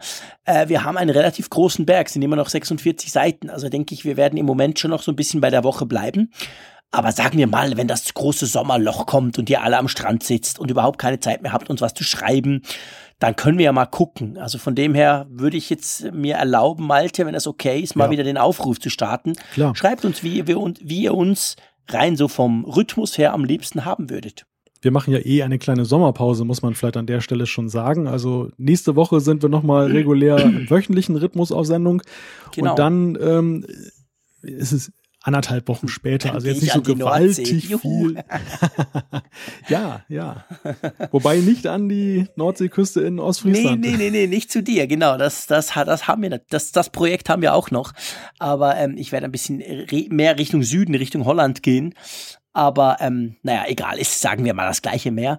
Darum werden wir dann eine kleine Pause machen aber nur kurz. Also nur, keine Angst. Nur kurz und auch unterbrochen. Also zwischendurch gibt es uns dann auch, keine genau, Sorge. Genau. Aber vielleicht für Timo so ein bisschen Gelegenheit, dann noch ein bisschen aufzuholen. Ein paar Tage mehr reichen ja manchmal schon, um die eine oder andere Folge noch nachzuhören. Ganz genau, das stimmt. Der Daniel auf Apfelfunk, das ist unser treuer Hörer aus Hongkong. Äh, der hat ursprünglich in Bern gewohnt. Ich kenne ihn, ich durfte, habe ihn auch schon live getroffen und ist dann, glaube ich, vor zwei Jahren plus minus ein, eineinhalb Jahren irgend sowas ist er nach Hongkong ausgewandert und da hört er uns immer ganz schön. Das macht sich auch ganz cool in der Statistik, by the way. Und ähm, da hat er uns was geschrieben und zwar schreibt er Guten Morgen aus Hongkong. Naja, ich musste schon etwas lachen, als ich eure Zusammenfassung gehört habe. Nun fällt mir doch auf, wie unterschiedlich die Welten in Asien und in Europa sind. iMessage? Was ist das? schreibt er. Treffe ich jemand Neues, fragt dieser hier in Hongkong nach meiner WhatsApp, in China dann nach meiner WeChat QR-Code. Das ist quasi das, wie du willst. Keiner will seine Telefonnummer, schreibt er, sondern du brauchst einfach das. Und wegen Spam-Anrufen, erinnert euch vielleicht, es gibt in iOS 10 ja neu die Möglichkeit, dass sich quasi Apps direkt in die Phone-App, also in die Telefon-App einklinken können, um zum Beispiel so Blacklisten oder eben Whitelisten zu führen betreffend ähm, Spam-Anrufe. Und da hat ja der Tim Cook, nee, das war nicht, das war glaube Craig Federighi, hat er gesagt, ähm, das sei ja vor allem in China ein großes Problem. Und das bestätigt der Daniel. Er sagt nämlich, äh, er hat mal nachgezählt, die letzten 30 Anrufe, da waren 22 Spam und 8 waren Werbeanrufe, also beziehungsweise ähm, äh, Quatsch, 22 waren Spam oder eben Werbeanrufe, ist ja letztendlich das gleiche, und 8 waren dann reale Kontakte. Und das sei also in Hongkong ein Riesenproblem, darum freut er sich sehr auf dieses Feature und hofft auch, dass das dann gleich entsprechend implementiert werden wird. Ich weiß nicht, wie es dir geht, Malte. Bei uns ist es zum Glück, was Handy anbelangt, noch nicht ganz so krass, aber zum Beispiel zu Hause meine, meine, meine, meine, meine Festnetznummer, die, die nehme ich praktisch nie mehr ab, weil da kommt eigentlich nur Müll, da kommen nur hm. Umfragen, da kommen nur Callcenters, die mich anrufen. Das ist wirklich krass. Ist das bei euch auch schon so? Ist, ist hierzulande genauso. Also der okay. Handy-Spam hat auch zugenommen. Ich bin auch wirklich okay. dankbar für dieses Feature, dass du sagen kannst, Anrufer sperren. Das kannst du ja. dann in der Phone-App machen, wenn du auf den Eintrag des böswilligen Anrufers gehst und dann hast du so einen roten Button dort. Auf dem Festnetz ist es ungleich höher. Ähm, mhm da arbeite ich mittlerweile, ich habe hier so eine Fritzbox, so eine alte, einfach mal vorgeschaltet vor das ja. analoge Telefon. Und da habe ich meine Sperrlisten, die ich mal aktualisiere, weil wir werden hier wirklich schikaniert teilweise von Callcentern, die rufen dreimal am Tag an. Ja, ist krass. Und ähm, irgendwie komischerweise, ich meine, wir haben hier eine tolle Gesetzeslage mittlerweile. Es ja, aber es nützt nichts. Richtig, Bundesnetzagentur. Bei uns genau das Gleiche. Genau. Beschwerdeformular, ich habe ja. das auch schon ein paar Mal davon Gebrauch gemacht. Nützt nichts. Man kriegt nur so eine Vertröstungs-E-Mail von wegen, ja. ja, ja, wir kümmern uns und ja, ja. Das es bringt nichts. Es nützt absolut nichts, es ist leider wirklich so. Ähm, ja, spannend. Also ich hoffe auch, dass, dass sie da wirklich was Cleveres dann machen, welches mir zumindest schon mal eine Möglichkeit gibt, irgendwas zu sehen. Übrigens, by the way, was dieses Thema anbelangt. Die Swisscom, das ist ja unser Staatsprovider, so wie bei euch die Deutsche Telekom, die haben angekündigt, dass sie ab Sommer, das wäre jetzt dann irgendwann mal, äh, ab Sommer diesen Jahres werden sie ähm, VOLTE, also Voice over LTE aktivieren im Netz, also im, im Mobilnetz. Ihr wisst vielleicht, LTE ist ja eigentlich nur für die, für die, für die Datenübertragung zuständig. Wenn ihr ein Telefon führt, switcht das iPhone zum Beispiel dann zurück ins UMTS-Netz. Und jetzt ist es so, mit VOLTE kannst du eben Voice over LTE, also wie Voice over IP, was man ja schon länger kennt von den klassischen Telefonie, gibt's das jetzt dann neu auch ähm, im, im Mobilfunk. Und das iPhone kann das jedenfalls glaube ich 6 und 6S, die können das.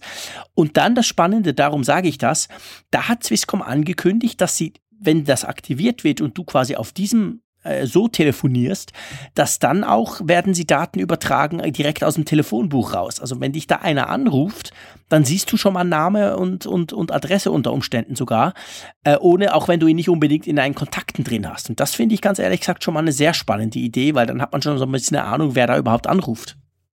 Sehr praktische Funktion. Also die Telekom hat hier in ihrem Handynetz, ich weiß nicht, wie das sich bei den anderen Netzprovidern verhält. Ich meine, Vodafone hatte da auch irgendwie was in Vorbereitung, wo LTE auch schon seit einiger Zeit, jetzt seit noch gar nicht so langer Zeit, aber äh, auch freigeschaltet. Ich war okay. natürlich auch gleich dabei, habe das mal ausprobiert. Äh, Kernfeature oder Kernveränderung für dich als Nutzer ist eigentlich, dass der Verbindungsaufbau ungleich schneller vonstatten geht. Also mhm. da gibt es gar keine Wartezeit mehr. Du hast sofort okay. ein Freizeichen. Das ist wirklich sensationell und was ähm, den Komfort so ein bisschen steigert ist, es war ja immer so, dass ähm, da so eine Art Netzwechsel stattgefunden hat, genau. wenn du ein genau. Telefonat gemacht hast. Du warst dann plötzlich in UMTS dann wieder drin, genau. weil man über LTE dann in Anführungszeichen nicht telefonieren genau. konnte. Genau, und unter Umständen ist dann die IP-Verbindung kurz zusammengebrochen Richtig. beim Streaming oder so. Genau. Alles, alles ist mitunter zusammengebrochen. Ja. Also ich hatte es auch das Phänomen ähm, in der Anfangszeit, das hat die Telekom dann aber rasch in, in den Griff bekommen, dass manchmal Telefonate plötzlich weg waren, weil, Sogar, weil okay. dieser Netzchange kam. Ja. Und ähm, es war auch ein ziemlicher Akkufresser, glaube ich, diese Hin- und ja. Her-Switcherei. Insofern, das ist wirklich eine deutliche Verbesserung cool. und ähm, ja, das äh, kann Freu ich nur jedem empfehlen, der das ja. nutzen kann, sofort einschalten. Ja, super, sehr cool. Ich werde informieren, wenn das dann bei uns noch aktiviert ist. Ähm, der, ich glaube, du bist dran, oder? Ja, Thomas hat uns über Twitter geschrieben und einen Link weiterempfohlen. Es geht um einen Meinungsartikel von Sascha Pallenberg. Der ähm, hat was dazu geschrieben über die Top 5 der geklauten iOS 10 Features. Also ähm, wie so oft ist es ja so, dass man ja sagen kann, dass das eine oder andere Feature wirkt ja so ein bisschen so, als wenn wir es irgendwo schon mal gesehen haben. Er hat da so mal eine Top 5 gebildet und der Thomas hat dann uns gefragt, was sagen wir denn dazu? Also er ist der Ansicht, der Sascha hat da doch recht mit seinen Gedanken. Jean-Claude, was denkst du? Ja, also ganz einfach letztendlich. Klar hat der Sascha recht. Grundsätzlich hat er recht. Er ist eine spitze Feder, vor allem wenn es um Apple geht. Ähm, es ist so, dass ja eigentlich alle von allen kopieren. Und ich finde das ehrlich gesagt eigentlich auch super. Ich finde das toll, weil am Schluss kommt für uns alle ein besseres Produkt raus. Kleines Beispiel, äh, Message, also äh, Benachrichtigungen. Das hatte ja Google schon Jahre, bevor wir auf dem äh, iPhone, ich glaube mit iOS 5 oder so kam das rein oder 4, ähm, dass wir dann endlich die Möglichkeit an Benachrichtigungen anzuzeigen, so von oben runter swipen und so. Und dann ging es ungefähr, ich glaube knapp zwei Jahre und dann ist das, äh, das Benachrichtigungen Benachrichtigungsfeature bei Apple eigentlich besser geworden. Und das war dann, ist seitdem eigentlich besser als unter Android. Und jetzt kommt ja dann Android N, vielleicht heißt es dann Android Nutella, wer weiß, Ende Jahr oder Mitte Jahr, also so im Herbst kommt das dann raus. Und das wird die Benachrichtigung ganz ähnlich handhaben, wie das jetzt bei iOS der Fall ist. Du wirst dort auch direkt die Benachrichtigung beantworten können und so weiter. Also letztendlich, wer hat jetzt hier wem geklaut? Zuerst klaut Apple von Google, dann macht es Apple besser und Google klaut zurück. Ist doch, ist doch scheißegal, weil am Schluss haben wir alle be bessere Benachrichtigungen. Coole Sache. Sache. Also ich finde das, ich bin da relativ relaxed und es interessiert mich auch nicht unbedingt, wer was zuerst gemacht hat. Ähm, man muss wissen, dass Apple ja schon immer eigentlich, sie waren ja nie die Ersten. Und wenn du, und es, ist nicht, es sind nicht so arg viele Features, die sie wirklich ganz, ganz selber oder neu erfunden haben, aber sie waren sehr oft und meistens die ersten, die es, ich sag mal, richtig gemacht haben. Und das ist ja für mich als Kunde letztendlich interessant. Ich meine, wen interessiert's, ob, ähm, ob quasi die Maus von, ähm, wer war das? Das war ja in den 60er Jahren schon. Auf jeden Fall, die war schon erfunden, aber es hat halt nie jemand was draus gemacht. Da kam Apple mit dem Mac, mit dem ersten Macintosh oder Lisa vorher und das hat dann richtig funktioniert. Also von dem her gesehen, finde ich, ist das so ein typischer, ich meine, klar, wenn du schreibst, iOS 10, Top 5 geklaute Features, da hast du schon mal ganz viele Leser. Das gönne ich dem Sascha natürlich ja. und ich weiß, dass er immer so über Apple schreibt. Er schreibt selten über Google, wenn die was klauen, by the way. Aber ich habe das mit ihm auch schon besprochen. Also er ist da halt sehr, sehr scharf drauf. Ja. Ich glaube, er ärgert sich vor allem, und das kann ich ja teilweise nachvollziehen. Ich sehe es halt nicht so eng wie er. Er ärgert sich dann immer darauf, dass Apple natürlich immer so tut, wie wenn sie es wirklich, wie wenn die Welt, also wie wenn sie das erfunden hätten komplett. Äh, aber ehrlich gesagt, das machen die anderen auch. Hey, das, dafür machst du eine Keynote, dass du hinstehst und sagst, wir sind die geilsten der Welt. Also da ärgere ich mich eigentlich auch nicht drüber. Von dem her hat er im Grundsatz recht, aber ich finde, dass das ewige Apple-Bashing, das er auch sehr gerne tut, ist eigentlich gar nicht unbedingt notwendig, weil es kopieren alle von allen. Mag sein, dass Apple das am meisten als eigene Erfindungen dann raushaut, aber hey, who cares? Er hat ja recht, ich würde da eher Nein sagen. Also wenn man von frechen Kopien schreibt, ist das ja Blödsinn. Und, und du hast äh, inhaltlich eigentlich auch alles schon gesagt, was, was ich auch sagen würde solche Artikel und solche Kommentare, die auch immer reflexhaft dann bei Spiegel Online und anderen großen Medien drunter stehen, wenn über das, äh, über iOS berichtet ja, wird, über das neue iPhone, das ist so reflexhaft. Das ist so, für mich ist das einfach so, da hat man Apple nicht verstanden. Du hast es gerade auf den Punkt gebracht, Apple war selten Innovationstreiber bei Produkten. Also das iPhone ist da wirklich eine Ausnahme gewesen, wo sie dann wirklich dann nach vorne geprescht sind und im Grunde genommen haben sie es aber ja auch nur, haben sie ja auch nur Komponenten genommen und haben die zusammengefügt. Man denke ja an diese legendäre Keynote mit Steve Jobs, wo er dann eben sagte, wir haben ein Video-iPod, wir haben ein Internet Communication Device und wir haben ein Telefon genommen und da, da haben das zusammengefügt. Und genau das ist eben die Spezialität von Apple. Immer wieder haben sie damit brilliert, sich anzugucken, was der Markt macht, was die Leute wollen.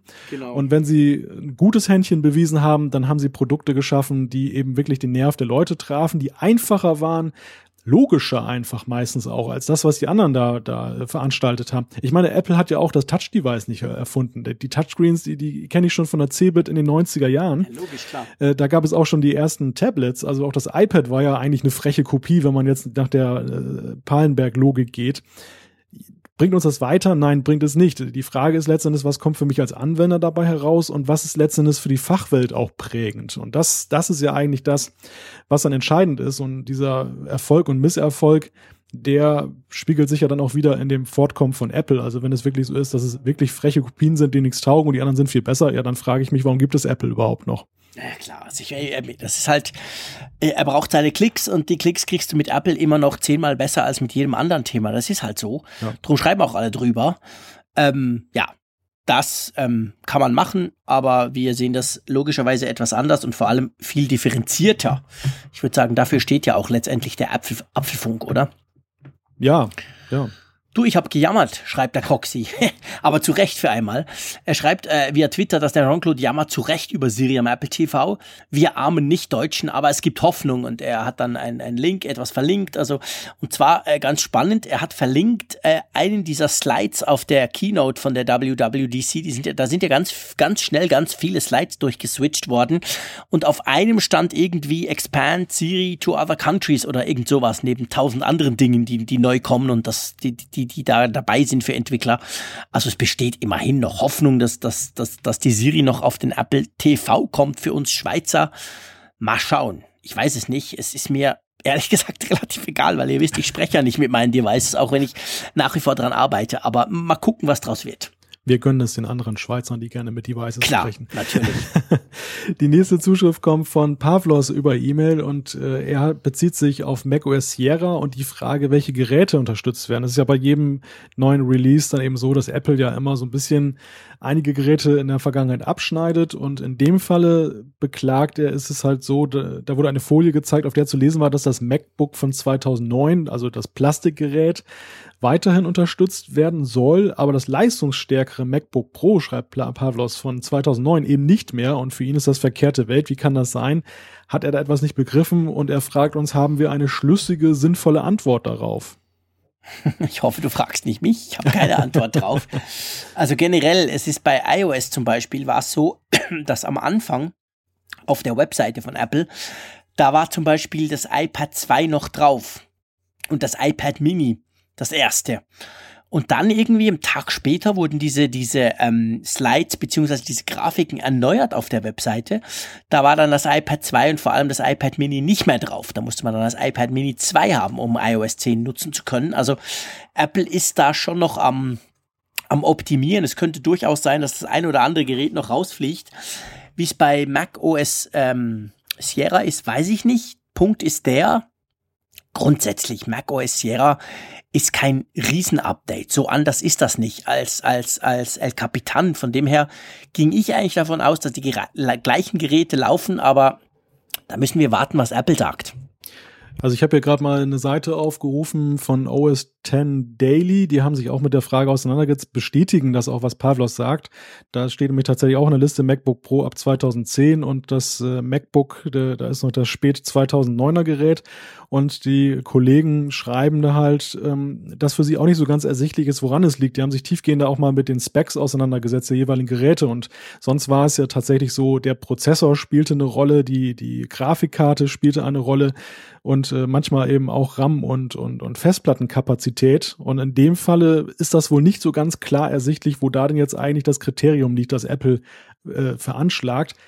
Naja, wir werden es sehen. Also vielleicht sind es auch irgendwelche Features, die da eine Rolle spielen, die das MacBook dann schon mitgebracht hat und das MacBook Pro eben erst ein Jahr später, ähm, die wir jetzt noch nicht sehen können. Und dann, dann liegt es daran vielleicht, dass da der, der Unterschied eben ja, ist, dass das, Apple da die Linie zieht. Es kann natürlich mit Grafikkarten, mit Treibern, mit irgendwas zusammenhängen, aber keine Ahnung, wir werden es abwarten müssen. Ja, die Frage ist ja generell, ob es Freude macht, eben zum Beispiel mit Siri auf einem alten MacBook von 2009 zu arbeiten. ich kann mir das nicht. kaum vorstellen. es macht eigentlich grundsätzlich keine Freude, auf siebenjährigen Geräten zu arbeiten. Also, Moment, falsch. Es macht Freude, wenn die auf einem System sind, das halt dafür irgendwie gedacht war. Wenn du was ganz Neues auf ein ganz altes Gerät pappst, kriegst du es zwar vielleicht hin, aber meine Erfahrung ist, meistens hat man dann keine Freude dran. So, wo stehen wir denn? Ich habe leicht den Überblick verloren. Äh, Maximilian wäre jetzt dran. Genau, ich habe ein iPhone 5, für welches iOS 10 ja angekündigt ist. Meine Frage, wie ist der neue Homescreen ohne Touch-ID gestaltet? Er kann sich das gar nicht vorstellen, da beim nach links wischen ja Widgets kommen und kein Ziffernfeld mehr gegeben ist. Doch. Doch? Schieß los, ich muss husten. Ja, ich habe nämlich äh, das festgestellt. Ich habe ja vorhin erzählt, dass ich ja äh, iOS 10 auf einem alten iPad installiert habe. Das ist ein iPad Air, das hatte ja noch kein Touch-ID. Und da haben wir genau die Ausgangssituation, die Maximilian eben auch auf dem iPhone 5 sieht, dass ich eben nicht diesen Touch-ID-Sensor habe, wo ich den Home-Button drücke und dann schließt das Gerät automatisch auf. Es ist einfach so gelöst, wenn man auf den Home-Button drückt, ähm, dann kommt eben die, die Codeingabe. Und das Prinzip ist das gleiche. Also durch Anklicken des Home-Buttons geht's halt auf und äh, ansonsten äh, ist es eben so, dass du dann durch den Power-Button dann eben die Standby-Anzeige machst und durch Wischen nach links kannst du die Kamera aktivieren, nach rechts hast du die Widgets. Das ist alles genau gleich. Der kleine Unterschied ist eben wirklich nur da, darin begründet. Und natürlich hat man diese Race-to-Wake-Funktion. Die hat man, habe ich festgestellt, eben auch nicht auf allen Geräten, sondern die hängt ja. wohl auch mit irgendwelchen Sensoren zusammen, die in den neueren Geräten verbaut ist. Das heißt, die Älteren haben das Nachsehen, die müssen wirklich diesen Power-Button drücken.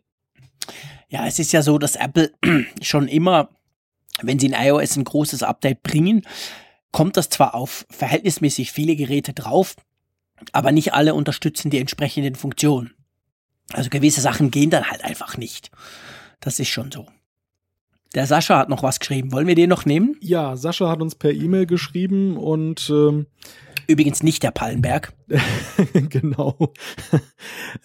Es äh, geht um die Frage von unterwegs, kann er in seine Apple Watch sprechen, sodass Siri zum Beispiel seine Wandlampe im Wohnzimmer ausschaltet. Das klappt über das Apple TV 4 ganz wunderbar. Es geht um diese Frage, dass ähm, das Apple TV künftig so eine Art Zentrale für HomeKit darstellen soll. Das wurde ja in der Keynote präsentiert und ähm, Sascha kann eben auch sehen, welche Geräte an sind. Das Apple TV übernimmt schon die zentrale Funktion. Leider aber wird immer noch die Base von Philips und Co. benötigt. Und äh, ob das, obwohl schon viele den sogenannten ZigBee-Standard nutzen, also wo so ein gemeinsamer Standard und Philips kann auch schon Geräte von Osram steuern, schreibt er. Das war mir noch gar nicht bewusst, dass das Apple TV sogar jetzt schon das kann. Das war mir auch nicht über bewusst. Das habe ich jetzt so als ganz große Neuerung von iOS 10 beziehungsweise dann von tvOS ähm, äh, aufgefasst an der Keynote. Aber dass das jetzt schon möglich ist, war mir auch nicht bewusst. Das ist ja super cool eigentlich. Also ich habe eine Philips Hue Installation, aber ich habe leider noch die alte Base und die alte Base ist nicht HomeKit-fähig. Ich muss die mal austauschen. Hast, ich, hast, du, hast du sowas, was schon mit HomeKit zusammenspielt? Leider nicht. Also ich, okay. ich, ich, hoffe ja immer noch darauf, dass das Gigaset Elements dann ähm, das irgendwann mal unterstützt, dass es dann HomeKit-Schnittstelle gibt. Aber das wäre cool, ja. Bis dato ist da nichts erkennbar. Ähm, vielleicht, weil wir nur noch zwei WWDC-Zuschriften haben, würde ja, komm, die machen wir noch. Kleine Klar, Auf Ausnahme logisch. ganz schnell durch. Äh, ich, soll ich vielleicht mal die nächste nochmal nehmen? Gerne, ähm, ja. Da hat uns der Tobi über E-Mail geschrieben, es geht um die Atmungs-App in der Apple Watch, die ja jetzt neu ist in Watch OS 3. Und ähm, wir haben pa uns es passt perfekt, während ich hier huste. Ja, exzellent. Cool. Ähm, wir haben uns ja so ein bisschen darüber geäußert, ob das nicht äh, zu viel des Guten ist an Fitness-Apps, an, an Funktionen, die einen ständig anticken und erinnern nach dem Motto, so jetzt nicht nur bewegen und stehen und sonst irgendwie was und Sport treiben, sondern jetzt auch noch atmen. Und ähm, er sagt halt, er geht ganz stark davon aus, dass die Atemübungen den, dem Entspannungsfaktor dienen. Und er selber hat äh, im Moment mit Angstzuständen und Überlastungserscheinungen zu tun. Und jeder Arzt und Psychologe rät halt zu Atemübungen während der Arbeitszeit beziehungsweise während intensiver körperlicher, psychischer Belastung. Und dabei ist besonders das tiefe Ausatmen wichtig, also etwas, was diese App, die ja jetzt neu da ist, auch im besonderen Maße eben fördert, weil dadurch die schädlichen Stoffe den Körper verlassen und sich der ganze Körper wieder entspannt, schreibt Tobi. Und da diese Art der Erkrankung in unserer heutigen Welt, gerade auch in der jüngeren Altersgruppe, immer mehr, immer mehr und immer häufiger vorkommt, könnte er sich eben vorstellen, dass das Apple mit dieser App nun eben auch vorbeugen möchte und äh, somit diese Health-Funktion der Apple Watch eben um eine Gesundheitsfunktion reicher geworden ist finde ich eine gute Erklärung. Also das, das leuchtet ein Super. und ich glaube, das ja. genau hat, genau das hat sich Apple auch gedacht. Ich meine, sie machen sowieso sehr viel mit Health, mit diesen Klar. ganzen Gesundheitsgeschichten. Wir wissen ja auch von diesen Diagnose-Apps, die sie vorgestellt haben und das, das passt einfach gut in dieses Profil rein. Absolut. Und ich muss auch sagen, äh, ich bin ja selber Asthmatiker. Nicht extrem schlimm, aber naja, ab und zu überkommt es mich halt. Und ähm, ich habe jetzt dieses, diese App tatsächlich mal ausprobiert, beziehungsweise ich habe einfach gemacht, was sie gesagt hat. Letztes Mal habe ich dich ja noch ein bisschen ausgelacht, so im Sinn von, ha, du machst immer gleich, was die Uhr von dir verlangt. Und ich habe es ignoriert. Und es ist schon gut. Also es ist echt gut gemacht, weil ich kenne als Asthmatiker, ich bin alle halbe Jahr in so einem Check zum gucken, ob noch alles einigermaßen okay ist oder nicht schlechter wurde. Und da macht man natürlich auch solche Übungen ganz professionell am Computer etc. Und das ist wirklich genau gleich. Also ganz spannend. Die Apple Watch macht das wirklich. Ich kam mir gleich vor, wie, wie wenn ich diese Atemkontrollen, diese, diese Lungenfunktionschecks im Spital jeweils mache. Und das ist also ganz, ganz spannend. Das ist sehr gut. Das hilft tatsächlich. Und ich finde das auch eine, eigentlich eine ganz, ganz tolle Sache, muss ich echt sagen. Man kann, glaube ich, ich habe irgendwo in den Einstellungen gesehen, man kann auch einstellen, wie, wie, wie oft sie kommen soll. Also nicht irgendwie alle vier Stunden, sondern man kann auch sagen, nur einmal am Tag oder so. Also das ist definitiv eine, eine, eine clevere Sache. Tobi, äh, an dieser Stelle vielen Dank für diese Erklärung. Ich hoffe, es geht dir bald besser und ähm, auch wirklich danke. Das ist genau, glaube ich, wahrscheinlich genau das, was Apple damit vorhat, dass man da quasi auf, ja, na, auf ein bisschen spielerische Art ähm, Hilfe ähm, bekommen kann eigentlich durch so eine App. So vom Anklopfverhalten ist die App übrigens ein bisschen so wie so ein Handelsvertreter. Also ich habe festgestellt, wenn man wenn man diesen Spaß da einmal mitmacht, dann klopft sie dreimal am Tag an. Ich ja, jetzt genau, dann merkt sie, oh, Woche er macht mit. resistent gezeigt und dann ist es tatsächlich so, es reduziert sich auf einmal am Tag, wo sie dann dezent mhm. mal anklopfen. Man kann ja auch immer noch sagen, komm, lass mich in Frieden. Ich glaube, genau. unsere Kritik rührte auch ein bisschen daher, wir sind halt eben auch so, wir lassen uns gerne von dieser Uhr bevormunden ja, und machen klar. das dann eben auch mit. Also wenn man da die Disziplin hat und sagt, nee, ich will nicht, dann ist es eben auch gut. Man muss ja nicht alles machen. Man muss auch die Ringe ja nicht voll klar. machen. Nein, natürlich nicht. Ja, klar. Man möchte es. Doch, doch, das möchte ich natürlich schon. Ja, ja. ja, letzte Zuschrift, Jean-Claude. Genau, und zwar der Manuel äh, via E-Mail. Ähm, und zwar schreibt er, dass es geht um, um Apple und Abos. Also Apple möchte auch App-Abos einführen und wenn man den iTunes Store nicht mehr hat, wie er, sprach eben davon, äh, dass man ja alles, alles löschen kann, angeblich löschen kann, dann ähm, wie sollen denn Abos laufen? Wie schon in der ersten Nachricht geschildert, Musik-App oder andere Datenspeicher löschen ist doch völlig daneben. Er hat nämlich angefangen und geschrieben, was ist das für ein Schwachsinn? Ja. Genauso wie der iTunes Store. Bin gespannt, was ihr darüber denkt. Wir haben ja vorhin schon drüber gesprochen. Das ist tatsächlich etwas, was wir uns nicht so recht vorstellen können oder wo wir eben denken, ja, inzwischen weiß man, die Apps sind eben nicht wirklich weg. Die sind mehr so ein bisschen ausgeblendet. Ja, aber genau, also wir haben diese, diesen Punkt haben wir ja aus der Welt geräumt. Es wird da kann nicht das Problem geben. Ähm, diese, diese Zuschrift wirft aber noch eine andere Frage auf. Und da würde ich einfach mal so eine kleine Trivia-Frage an dich stellen wollen, Jean-Claude. Mhm. Wie oder weißt du spontan, wo du ein Abo einer App oder sonst irgendwie beenden kannst? Naja, spontan weiß ich natürlich nicht, aber ich weiß, dass man es im iTunes, irgendwo in den Einstellungen, ich habe es auch schon gesehen, unter iTunes, Abos, irgend sowas, kann man das, glaube ich, ähm, kann man das, glaube ich, sehen, oder? Wann ja. die nächsten wieder kommen.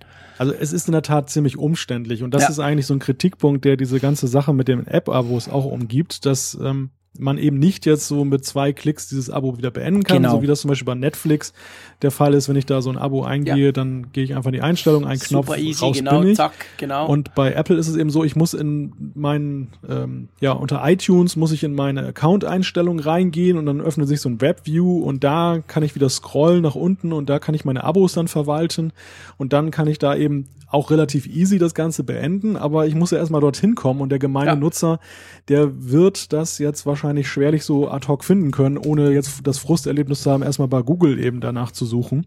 Und äh, gerade wenn das jetzt gesteigert genutzt wird mit den Apps, wäre es ja schon wünschenswert, wenn die Funktion leichter zu finden ist. Ja klar, ich meine, hey, sorry, das ist, das geht gar nicht. Das, das kannst du nicht bringen, dass du, dass du Abos machst und dann ist es super gut versteckt, wenn du sie irgendwie schon nur mal, weil du mal auflisten willst, was habe ich denn alles für Abos? Also Zeitschriften kann man ja auch schon länger abonnieren und solche Geschichten, da mache ich ab und zu was, aber wenn ich das suchen will, ja, wann kommen denn die mal wieder oder oder habe ich die automatische Verlängerung aktiviert oder nicht? Das ist im Moment super kompliziert und da muss Apple massiv aufräumen, wenn sie das irgendwie ähm, tatsächlich auch auf App-Ebene einführen wollen. Ja. So, ich würde sagen, wir sind wieder in unserem super Timing, in unserem üblichen Timing Perfekt. von einer guten Fünfviertelstunde. Wir haben noch ein bisschen was, ihr braucht euch keine Sorgen zu machen, wir werden in einer Woche wieder da sein. Ähm, ich von meiner Seite bedanke mich in allererster Linie bei dir, Malte. Hat wieder großen Spaß gemacht. Bei uns ist inzwischen ungefähr 31 Grad, jedenfalls unterm Dach. Draußen ist ein bisschen kühler und ich werde mir tatsächlich überlegen, wenn jetzt der Sommer doch kommen sollte, was ich natürlich sehr hoffe, dann werde ich vielleicht irgendwann mal ähm, mein, mein Laptop schnappen, äh, mein Mikrofon und diesen, ich habe so einen kleinen ähm, Popschutz, also ich habe so einen Schutz hinten durch, dass es audiotechnisch besser tönt. Das kann man aber alles ganz einfach mitnehmen und das dann rausstellen und dann machen wir das nächste Mal im Garten. Irgend sowas. Wäre doch ganz lustig. Mal schauen. Auf jeden Fall von meiner Seite ganz herzlichen Dank und ich sage Tschüss aus Bern. Tschüss auch von meiner Seite.